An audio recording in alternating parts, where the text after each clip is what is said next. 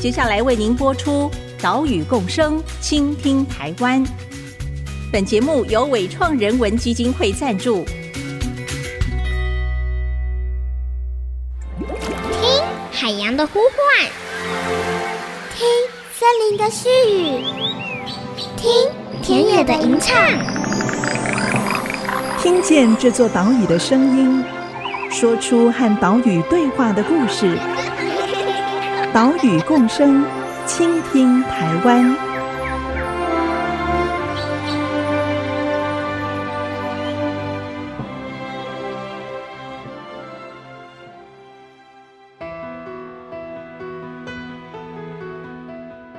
Hello，大家好，你现在收听的是 IC 之音 FM 九七点五岛屿共生，倾听台湾节目，我是袁长杰。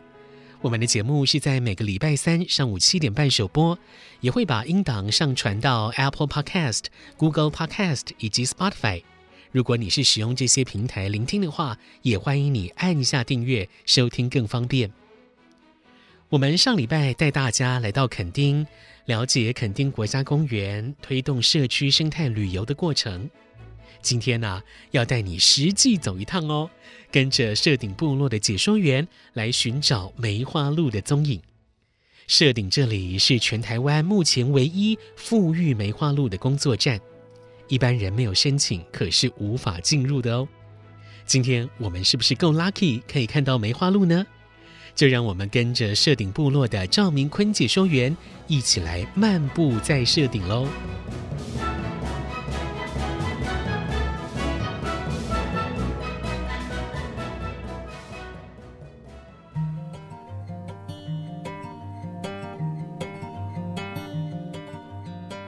我们现在所在的地点呢，是垦丁国家公园的梅花鹿富裕站。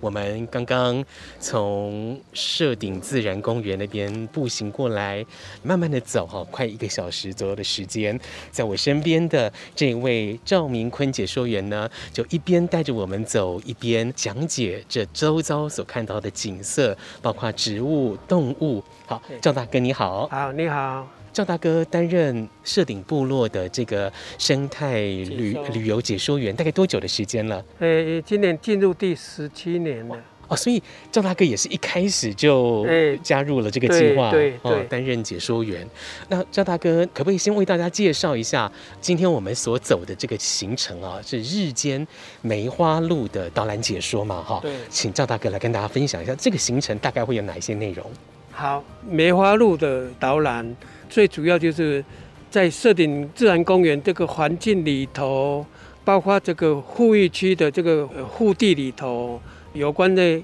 梅花鹿的一些活动，或者是它的生态的习性的一些分享，让来参访的朋友可以有机会了解我们台湾的。呃，梅花鹿过去的历史，然后包括后来被猎杀、被灭绝之后，那重新再做护育，这个很辛苦的历程哦。呃，没有办法就立即让游客马上有机会看到了，因为当初护育的用意就是希望它在野外的环境可以有警觉性，可以保护它自己，不至于遭到猎捕哈、所以啊。这个梅花鹿护育的过程当中，它是刻意不要让人跟它太接近的啊，所以把它野放之后，这些梅花鹿就很自然的在这个环境里头，它会避开人，诶，选择到它比较喜欢、比较隐秘的环境去生活，然后在这个环境里头繁殖。所以现在我们带游客来探索看梅花鹿，看到的机会有，可是时间很短暂。那呃，同时。可以从环境，就是它在这里活动留下来的一些迹象啊，来判断，知道这里有梅花鹿在这里生活。最主要就是食槽哦，被啃食的那个痕迹，还有就是下雨天土比较松软的状态下，地表上会留下来的脚印。有时候你看到都会觉得好可爱哦，那个小梅花鹿的脚印就跟在妈妈的旁边哈。还有就是也会看到一些排遗哈。哎，就是这样。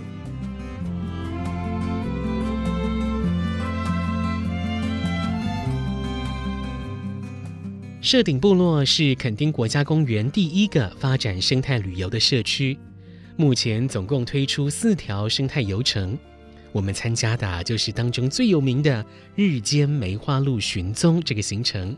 来看看今天是不是有机会看到梅花鹿。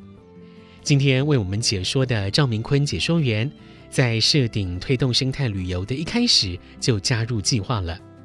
他今年已经七十一岁了。带着我们上上下下，体力还是不错。讲解呢也是非常的细致，非常体贴。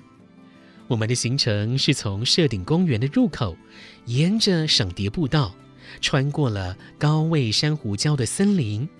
在过了一处涌泉之后，转往一条秘境小路，往社顶的梅花鹿复育区前进。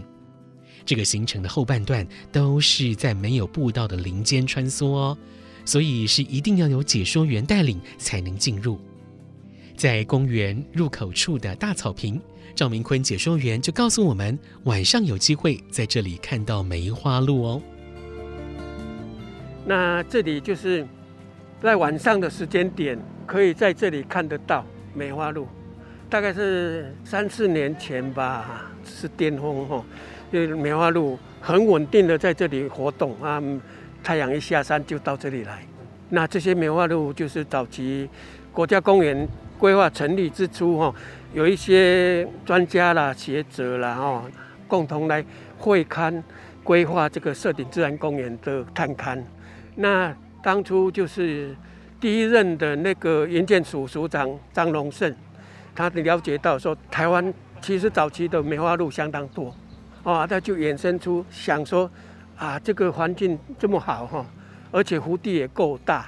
那就是选择一个区域来做梅花鹿的护育了。他当初的利益是这样，啊，就从民国七十三年，呃，社顶自然公园成立那个当下，梅花鹿同时引进到呃环景志的保育站哈。那个早期就是梅花鹿引梅花鹿来的时候一个暂时的栖息的地方，那。开始做复育，大概在五年之后，就是八十三年的时候，就挑选一批第一批次呃二十三只的梅花鹿在这里野放，啊，从此以后这个环境就有梅花鹿在这里活动啊、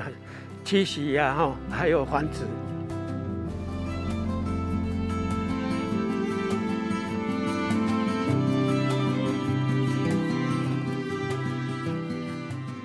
台湾的野生梅花鹿族群是在一九六九年完全消失的，只剩下台北市立动物园跟一些民间的养鹿场还保有养殖的梅花鹿。后来垦丁国家公园引进了台北市立动物园的梅花鹿，开启复育计划。这个是一九八四年的事了，这可以说是台湾生态保育的历史当中，在初期最具有代表性的一个保育行动，现在三十几年过去了，垦丁这里的梅花鹿已经成功建立起野外族群，数量大概有一千五百到两千只左右。不过赵明坤解说员要我们别期待太高，因为白天要看到梅花鹿真的是要凭运气了。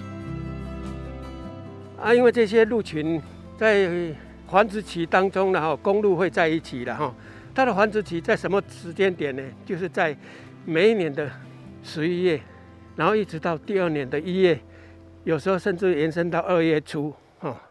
这个时间点是它的繁殖期，所以过了这个时间之后啊，公鹿就比较少跟那个鹿群在一起了。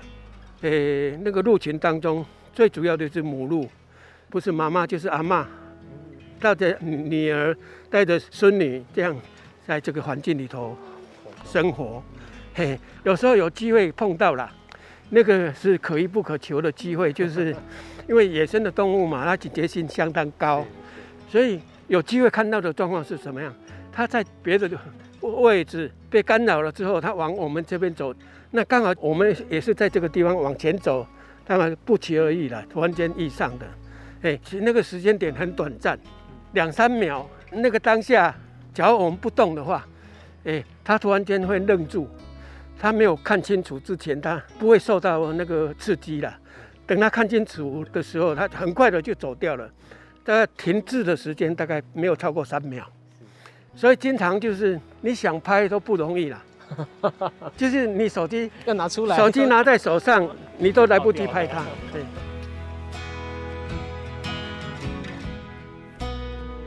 究竟这一次的行程能不能看到梅花鹿呢？在这条路途上，又可以观察到哪一些梅花鹿留下来的痕迹呢？这些问题的答案，再等一下，下一段节目再来一一揭晓。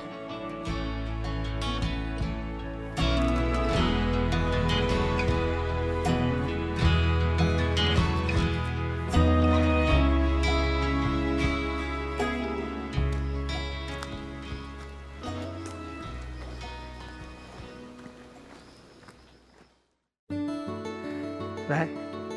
看一下，啊，那些脚印。这个是狗的脚印，这个是梅花鹿的脚印，啊，它是偶蹄类的动物哈，脚尖呢，相对的是比较尖锐，所以它可以站立在那个很窄的地方，有点跟那个羊是一样的哈，哎，然后脚尖呢，因为比较尖的关系，所以踩下去的时候，这个地方会陷得相对的比较深一点，嘿，那你有时候你就会看到梅花鹿，它在边跑，狗在追它的时候啊。它有时候它会停下来跟它打架，假如是公路的话，哦，那地面上就会有一些嘿状况，哦。IC 之音 FM 九七点五，欢迎收听岛屿共生，倾听台湾，我是袁长杰，今天带你前往垦丁参加社顶部落的生态旅游行程，来寻找梅花鹿的踪迹。刚刚我们听到的是这一次带领我们走行程的赵明坤解说员，他说到，在野外当中可能可以观察到梅花鹿的脚印，在社顶公园的范围里面也会有野猪出现，不过野猪的脚印跟梅花鹿的脚印可是完全不一样哦。虽然说梅花鹿跟野猪都是偶蹄类的动物，但是呢，野猪有四蹄。后面两蹄脚印是不太清楚的，前面两蹄呈现的是弯月形，而且这个两蹄张开的幅度比较宽。至于梅花鹿呢，只有两蹄，两蹄的形状比较细长，前端是比较尖的。另外呢，从梅花鹿脚印的大小，还有它前脚跟后脚脚印的距离，我们可以估算出这一只鹿的体型跟年纪。除了脚印之外，我们也可以看到有一些树木底层的树叶有被梅花鹿啃食的痕迹。那注意看一下这边哈，这种树是就是梅花鹿会最喜欢的植物了哈，它很喜欢吃的。所以啊，你看底下的叶子其实没有死哦，底下那个是活的，只是叶子被吃掉哦。这个也一样，它也很喜欢，这个叫大肉刺啊，看那个底下哈。枝条上面的叶叶子通通被吃了。因为梅花鹿的族群量回升，这也对植物生态造成了影响。根据林业试验所的长期监测，有一些区域的小树木，超过半数被梅花鹿啃食死亡了。还有呢，雄鹿长出鹿茸的时候会磨蹭树皮，它们在繁殖期也会摩擦树干。啊，这个行为是要留下气味来宣示领域，而这些行为都会造成树干磨损，或者是环状剥皮，让树木生长不好，甚至死亡。更糟糕的是，如果梅花鹿没有东西吃，它们呢也会啃树皮，到时候连大树木也会遭殃。接着，我们走到了前往富裕区工作站的十字路，解说员就讲起了他在这里观察到。梅花鹿可能会从马路的一边移动到另外一边。啊，雨季的时候，梅花鹿的状况啊，它就吃的食物啊，相对的量比较多嘛，因为有雨水的关系，那被吃掉，那恢复的状况会相对的比较快一点。哎，要不然在干旱的时间一开始啊，被吃掉的那个树叶啊，哈，它要长起来就比较没有雨季的状况好啊，所以啊，它就。这边被吃完了，它就等一段时间才会长起来。它必须就两边移动，哎，这边往这边跑啊，这边吃完了再往这边跑，这样，那两边移动的状态哈。啊，就曾经有次，我在这里就看到梅花鹿在那个马路旁边哈，我也有拍照片下来，我这里就在这里拍的哈。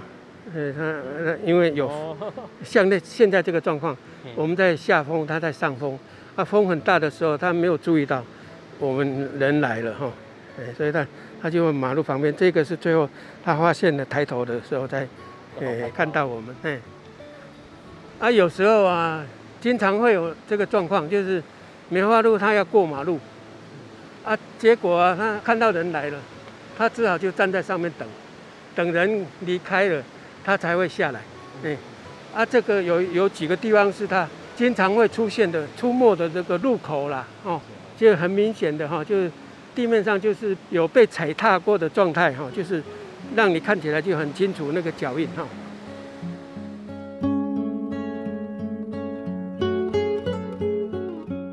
其实，以往社顶部落曾经举办夜晚寻觅梅花鹿的生态游程。带领游客到龙子埔草原观赏梅花鹿，不过现在已经把这个游程从网页上下架了。这个原因跟梅花鹿族群上升之后所产生的冲突有关系。以前有一个梅花鹿的行程，观赏的位置是在龙仔埔那个牧草区。啊，可是因为后来就是西产试验所就发现说，糟糕了，他们生产的牧草。不能卖了，为什么不能卖？梅花鹿大量的进去之后啊，除了吃掉它的牧草之外，还会有便便排遗在它那个牧草区里头，啊，结果他们机器一来一割草，那个粪便都卷在那个牧草卷里面去了，哎，送到牧草就是那些呃酪农的家的时候，他们把牧草一打开啊，里面整个都是梅花鹿的粪便，就退货，就要求他们退钱哈。那最后跟垦管处抗议，要求垦管处拨那个经费来赔偿他们那个牧草的损失哈。可是垦管处他碍于他的每一年度的经费的预算呐、啊，也没有编列这一条预算，所以他没有办法赔偿他。啊，最后他们只好自力救济了，嘿，就把周遭的围篱围起来，围好了之后，梅花鹿再也进不去了。要不然以前那那个区域啊，我们带游客去夜间看梅花鹿那个行程呢、啊。大家哇很高兴，每一天都看得到，那个量很多，因为那那个是他们吃饭的餐厅啊。太阳一下山，大家都到那边去了。我我们在巡逻的记录过程当中，我的记录一个晚上看到一百七十八只，哇，整个跟那个牧场在养的鹿一样哦。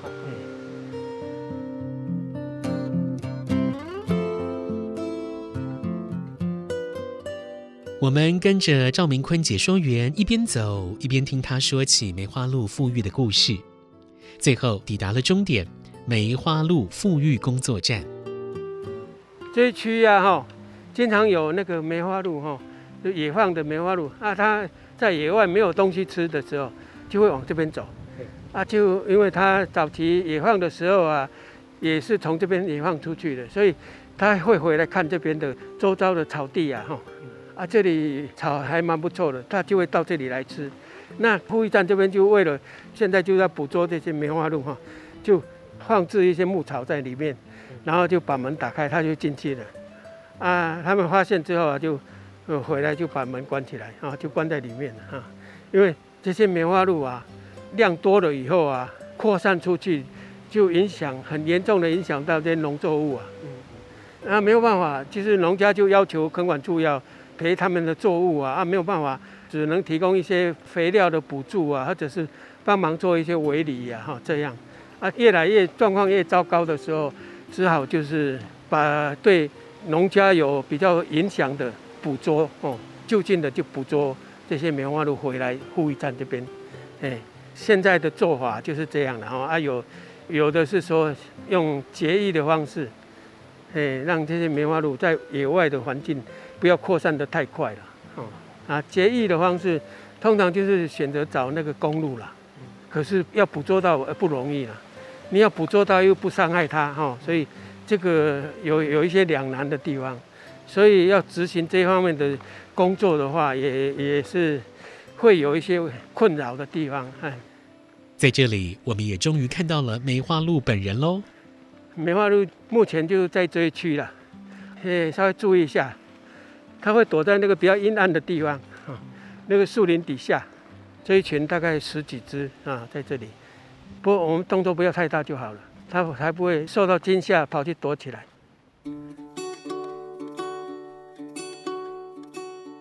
梅花鹿的鹿皮在荷兰人制台之前就已经是高价值的出口商品了，一直到明正、清治时期，有大量的鹿皮销往日本、销往世界。这样长期的猎捕，加上了人类开发范围越来越大，导致野生梅花鹿的族群迅速减少，最后是在一九六九年完全消失。在垦丁国家公园三十多年的梅花鹿复育工作之后，现在在这里已经成功建立起快两千只的野外族群。但是物种重建之后，又带来新的问题，包括农业的损失，包括对高位珊瑚礁森林的破坏，而这也是梅花鹿复育三十多年之后所带给我们的一堂课。在这一次的旅途当中，赵明坤解说员，他除了说起梅花鹿的复育之外，也为我们介绍了黄裳凤蝶的保育，介绍了山猪的习性以及高位珊瑚礁的生态。哦，有好多好多的内容，可惜因为节目时间的限制，所以没有办法一一的来播出，就等待大家来亲自参加设顶的生态旅游，再来一探究竟喽。岛屿共生，倾听台湾，我们下礼拜。再会喽，拜拜。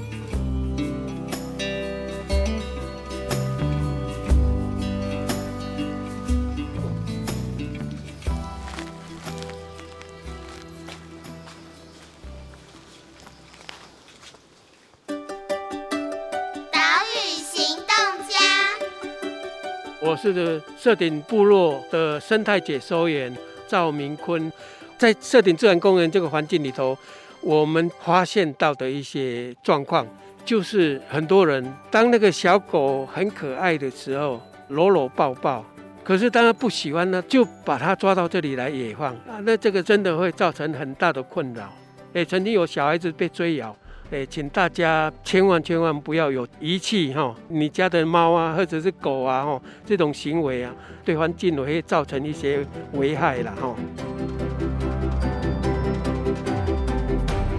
本节目由伟创人文基金会赞助播出。